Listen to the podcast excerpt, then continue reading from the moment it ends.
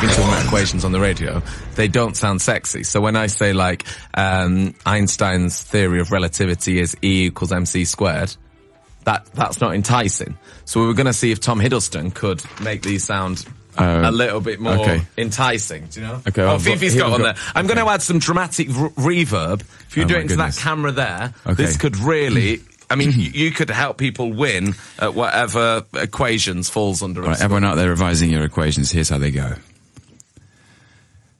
Einstein's theory of relativity is E equals mc squared. This means that energy equals mass times the speed of light squared.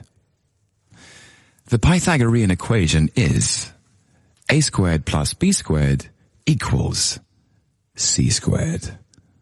This means that for all right-angled triangles, the square on the hypotenuse is equal to the sum of the squares on the other two sides. How am I doing? Is this? I mean, it's really educational. Um, okay, and slightly erotic. This is the last one. Pi is the circumference divided by the diameter of any circle. It's impossible to know the exact value, but pi is approximately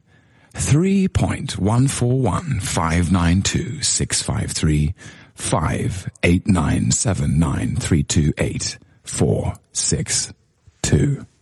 Oh, beautiful stuff! Yes, I mean that is that really, really was quite something. One.